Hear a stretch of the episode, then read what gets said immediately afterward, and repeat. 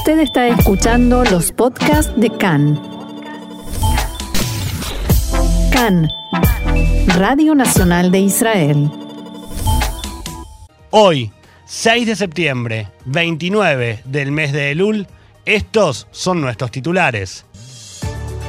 Israel celebra la llegada de un nuevo año. En la noche de hoy comienza el 5782 según el calendario hebreo. Fuga en el norte. Seis presos escaparon de una prisión en Gilboa y se sospecha que ya estarían en Jordania o la autoridad palestina. La PID viaja a Rusia. El ministro de Relaciones Exteriores confirmó que se reunirá con su par ruso el jueves, luego de Rosh Hashanah.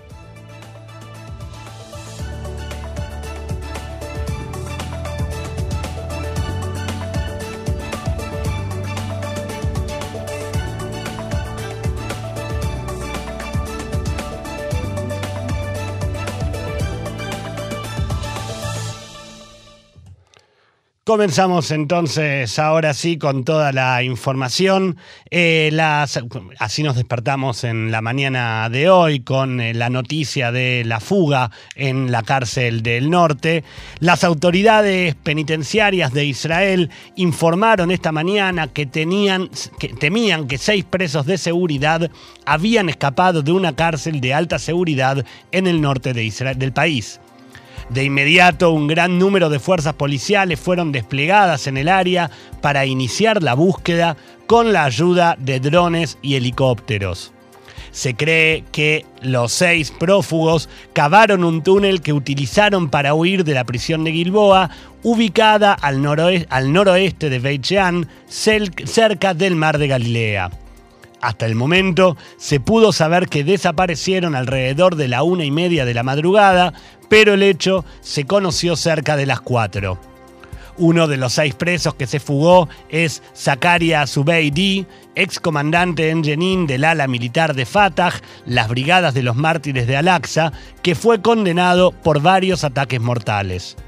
Los otros cinco son miembros del grupo terrorista Jihad Islámica Palestina, también oriundos de la ciudad de Jenin, donde se informó de disparos de celebración durante la mañana de hoy.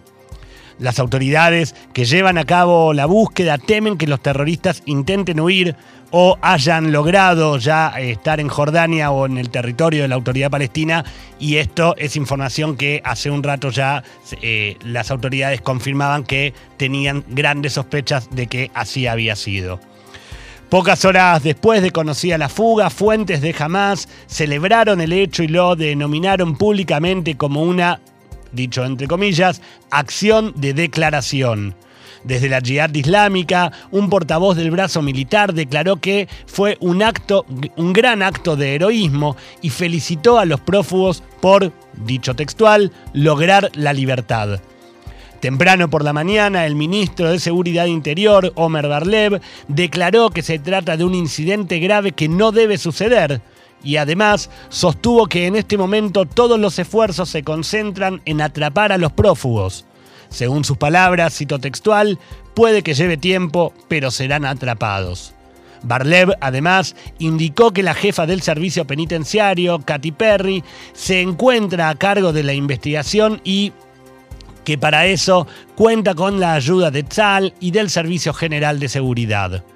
Durante la mañana, Perry reconoció el método utilizado para la fuga y dijo que se trataba de un túnel y que él mismo había sido descubierto tapado con una placa dentro de la cárcel. Lo que no se especificó es si él mismo había sido cavado por los presos y en tal caso de qué manera. Durante la mañana, el primer ministro Naftali Bennett se refirió a lo ocurrido en la prisión de Gilboa como un incidente grave que requiere un esfuerzo sistémico por parte de las fuerzas de seguridad.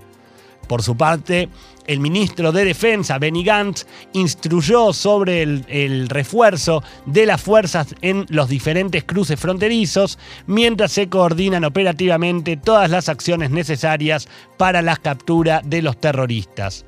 Al respecto, desde Tzal informaron que dos unidades de soldados y otras dos unidades de élite se encuentran abocadas a la búsqueda. Según la primera reconstrucción realizada, la fuga ocurrió, como dijimos hace un rato, a la una y media de la madrugada. Cerca del mediodía, funcionarios de seguridad estimaron que los, terroristas efectivamente escaparon, que se separaron y que dos de ellos ya pudieron cruzar a Jordania y los otros cuatro a territorio de la autoridad palestina en el área de Jenin.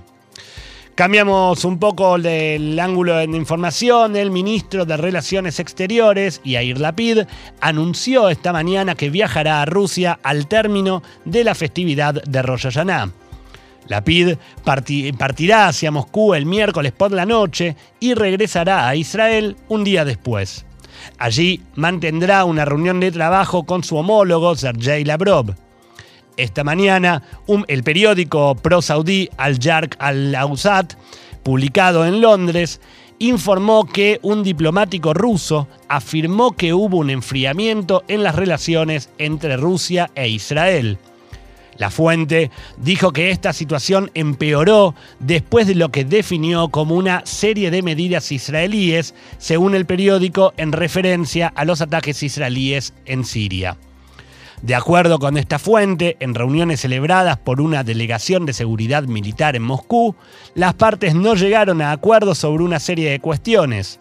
El diplomático ruso, según el periódico, no dio más detalles sobre los desacuerdos, pero afirmó que Moscú no desea continuar con reuniones y consultas debido a la falta de acercamiento en las posiciones de las partes y la sensación de los funcionarios rusos de que no hay cooperación del lado israelí. En el último tiempo se produjeron varias declaraciones e informes rusos en los que se destacaba que los sistemas de defensa antiaérea rusos ayudaron y fueron fundamentales para neutralizar ataques israelíes. Y hablábamos recién de Siria. Vamos a Siria con la información. las fuerzas gubernamentales sirias lanzaron anoche un asalto con tanques y fuego de artillería contra el barrio opositor de Dirá Balad, en la capital de la, de la provincia de Dirá, en el sur del país. El gobierno dio un ultimátum de 24 horas a los insurgentes para aceptar un acuerdo después de meses de asedio a la localidad. Un informante que se encuentra en la provincia y habló con agencias internacionales, pero bajo condición de anonimato, aseguró que esta última ofensiva es la más violenta desde que comenzó el asedio y que las fuerzas gubernamentales lograron abatir a varios rebeldes sin precisar una cifra y destruir un, depósito de munición. En este barrio se originó la revuelta contra el presidente Bashar al-Assad en 2011. Este último ataque gubernamental comenzó debido a que los rebeldes se niegan a entregar sus armas y abandonar la ciudad. De acuerdo, tras varias semanas de negociaciones, había entrado en vigor el miércoles, pero se rompió dos días después entre acusaciones cruzadas sobre el tema de la entrega de las armas y los mecanismos para hacerla efectiva. El Observatorio Sirio de Derechos Humanos afirmó en un comunicado que el avance del ejército sirio anoche fue repelido y que a continuación se intensificó el lanzamiento de proyectiles contra la ciudad. Vamos en este momento con la información a la zona de Afganistán. Los talibán cumplieron este fin de semana tres semanas en el poder de Afganistán y todavía no anunciaron la formación de su nuevo gobierno. Mientras la población afgana trata de volver poco a poco a la normalidad en medio de las advertencias de organizaciones de derechos humanos de la crisis humanitaria a la que se enfrenta el país. Recordemos que los talibán tomaron el control de casi todo Afganistán con la conquista de Kabul el pasado 15 de agosto y desde entonces se espera el anuncio de quiénes serán los próximos dirigentes del país. El subjefe de la Comisión Cultural de los talibán, Ahmadullah Wasik, escribió anoche en su cuenta de Twitter que cito, abro comillas, los preparativos para el anuncio del nuevo gobierno y gabinete están en marcha. Los talibán insisten en que el gobierno que formen será inclusivo y todas las etnias y tribus del país estarán representadas. Este fin de semana los talibán anunciaron la reanudación de los vuelos nacionales paralizados desde el 15 de agosto y que solo operó entonces vuelos de evacuación hasta el pasado lunes, fecha en la que salieron del país las últimas tropas estadounidenses.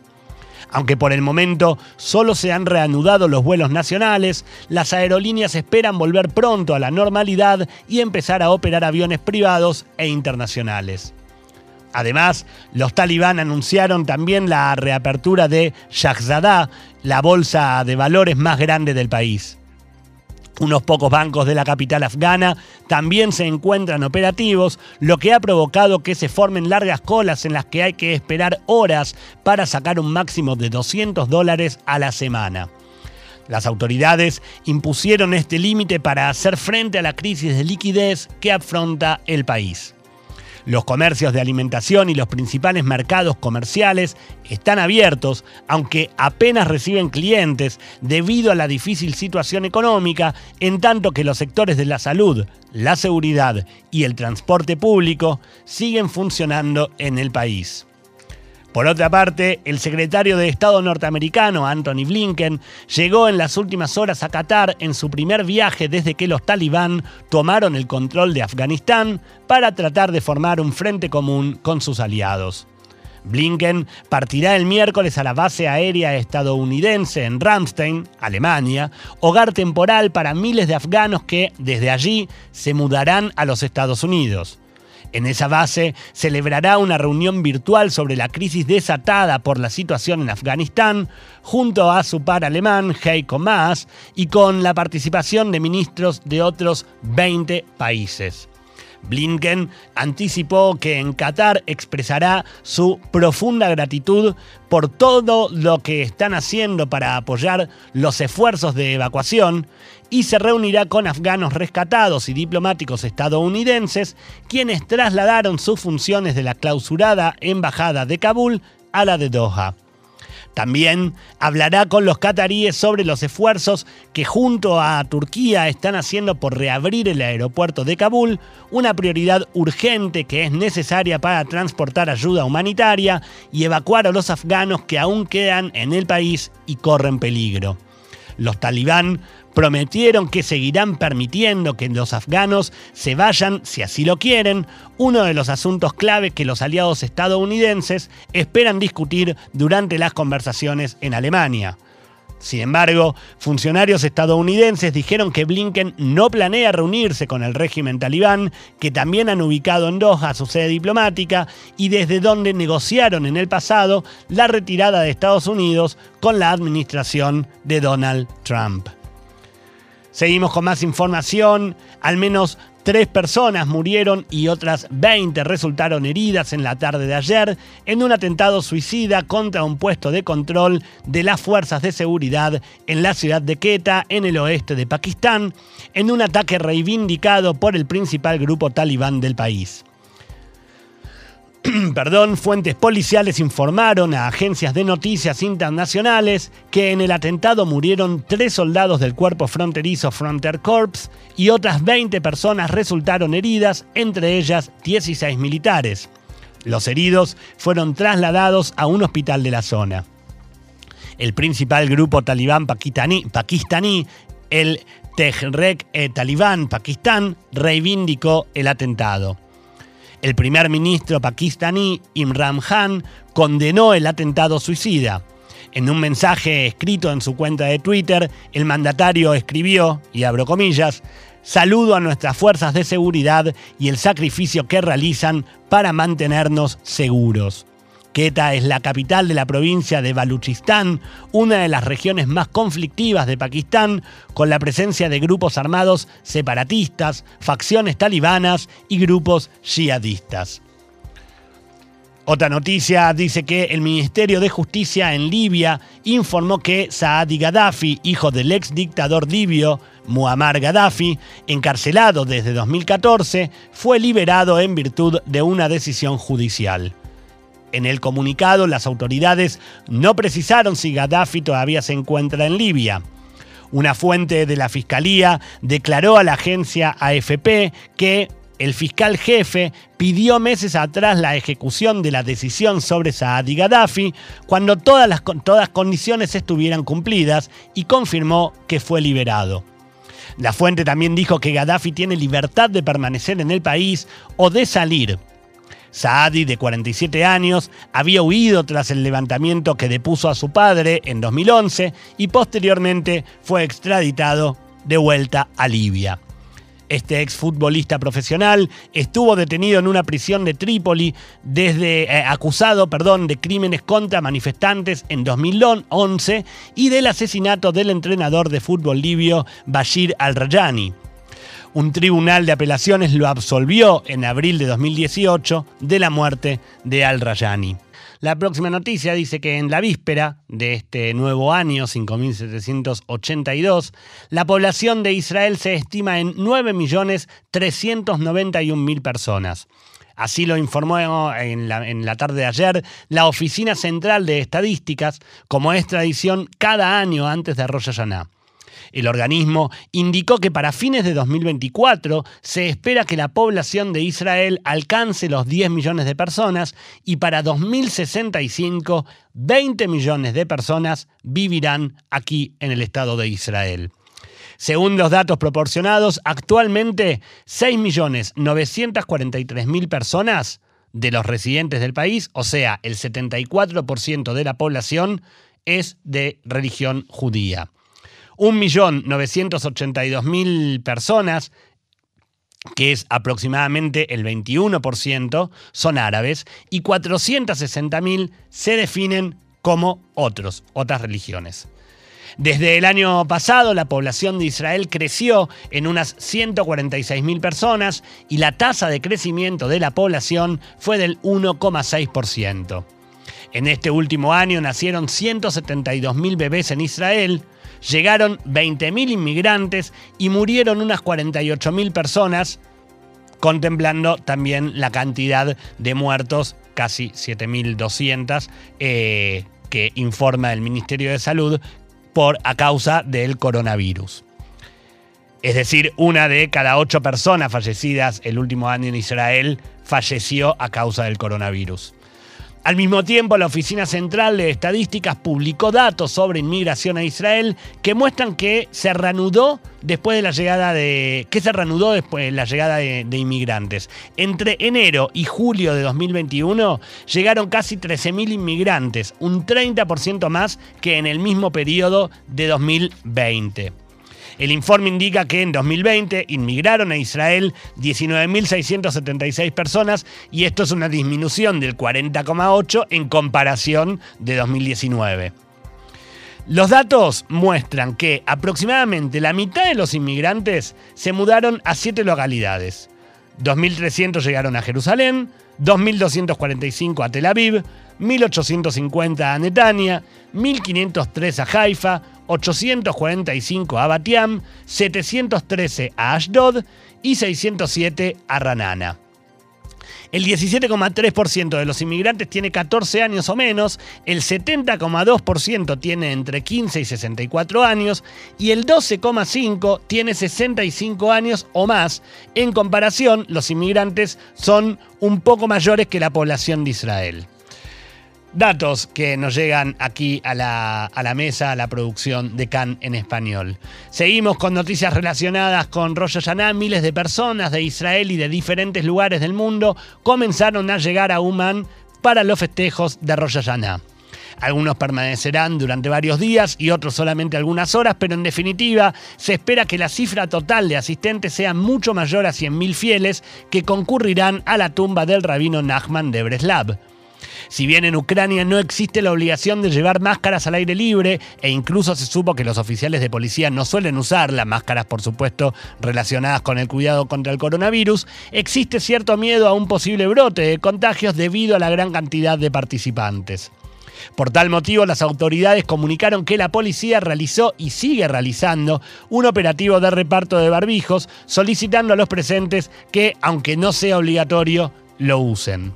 En relación con los viajes a Uman, desde el Ministerio de Salud de Israel, informaron que se prevé que el coordinador de lucha contra el coronavirus de Israel, profesor Salman Sarka, viaje a Ucrania el próximo miércoles para supervisar en persona el proceso de realización de las pruebas de coronavirus que cada una de las personas que haya salido de Israel deba realizarse antes de regresar aquí a Israel. Y otra noticia relacionada con, sobre todo con el día de hoy, cómo va a estar el tránsito y los horarios de Rosh Hashanah. A pocas horas del comienzo de un nuevo año para el calendario hebreo, el día de hoy ha comenzado con algunas complicaciones de tránsito y se espera que esto continúe hasta la noche. Cabe recordar que oficialmente este es el primer Rosh Hashanah que podemos festejar con familiares o amigos luego de dos años, ya que, como ustedes recordarán, para los días festivos del año pasado, Israel se encontraba en su segundo cierre que había comenzado justamente el día de Rosh Hashanah. Perdón, por tal motivo, las autoridades viales estiman congestiones durante todo el día y en lo que queda de la jornada en las siguientes rutas. Ruta 85 y 90 en el norte de Israel, en el Kvish la autopista número 6, también en la zona norte. Hacia el centro se prevén complicaciones en el Kvish en la carretera número 2, en el área de Natania. También en la carretera 4, en el trayecto que une Ranana con Gedera, estamos hablando del centro del país. En Jerusalén se espera mucho tránsito en la carretera 1 que une a la ciudad capital con Tel Aviv, así como también en la ruta 60. Volviendo a la ruta 4, pero más hacia el sur, se prevé una gran congestión de tránsito en el trayecto entre Ashdod y Ashkelon. Para quienes suelen o quieren respetar un poco más los horarios exactos en las festividades, la siguiente información será de mucha utilidad. En Jerusalén, Rosh Hashanah comienza hoy a las 18 y 17 y termina el miércoles a las 19.33. En Tel Aviv comienza hoy a las 18.39 y finaliza a las 19.35 del miércoles. En Haifa comienza a las 18.28 y continúa también hasta las 19.35 del miércoles. Mientras que en Beersheba comenzará a las 18.38 y finalizará el miércoles un minuto antes, a las 19.34. Con motivo de la ola de contagios por coronavirus, muchas personas que reciben a familias o amigos piden que antes de ir a sus casas se hagan, quienes vayan a concurrir, se hagan una prueba para chequear que eh, sean todos sean negativos para la enfermedad. Y de hecho, este también ha sido un pedido formal por parte del director general del Ministerio de Salud, profesor Nachman Ash. Sobre todo en eventos en los cuales participarán niños menores de 12 años que no están vacunados, que no pueden vacunarse hasta el momento, y también adultos que por algún tipo de razón no se hayan vacunado. Para eso, esta, información también, también eh, es necesaria. Los, los eh, centros, los complejos de prueba del Picuda Oref trabajaron hoy hasta la una de la tarde, pero van a haber determinados puntos, tanto de Picuda Oref como de las Cupot Jolim, que trabajen de alguna manera, llamémosle, de guardia durante el día de mañana y durante el día miércoles. Para eso es necesario eh, chequear el sitio de internet de Picuda Oref, de eh, defensa Civil o de cada uno de los eh, Jolim de las mutuales de salud. Por supuesto que igualmente, en caso de que uno no pueda concurrir hasta algún punto de guardia, porque no necesariamente va a estar cerca de donde cada uno vive, uno puede comprar en una farmacia una prueba rápida para eh, poder realizarse esta, este testeo. También cabe señalar que en base a las regulaciones que eh, dictó el Ministerio de Salud para los días de fiesta, durante todo el transcurso de Rosh Hashanah, la validez de una prueba de PCR será de 96 horas en lugar de las 72 a las que estamos acostumbrados, que ya sabemos. De esta manera, quienes se hayan hecho una prueba hoy, por ejemplo, van a poder ingresar a la sinagoga durante todos los días festivos, o incluso si se la hicieron ayer. Este aumento en la cantidad de horas en las que tendrá validez el resultado de un PCR es también aplicable a los niños menores de 12 años, a los cuales generalmente se les pide la presentación de pruebas rápidas que duran solamente un día.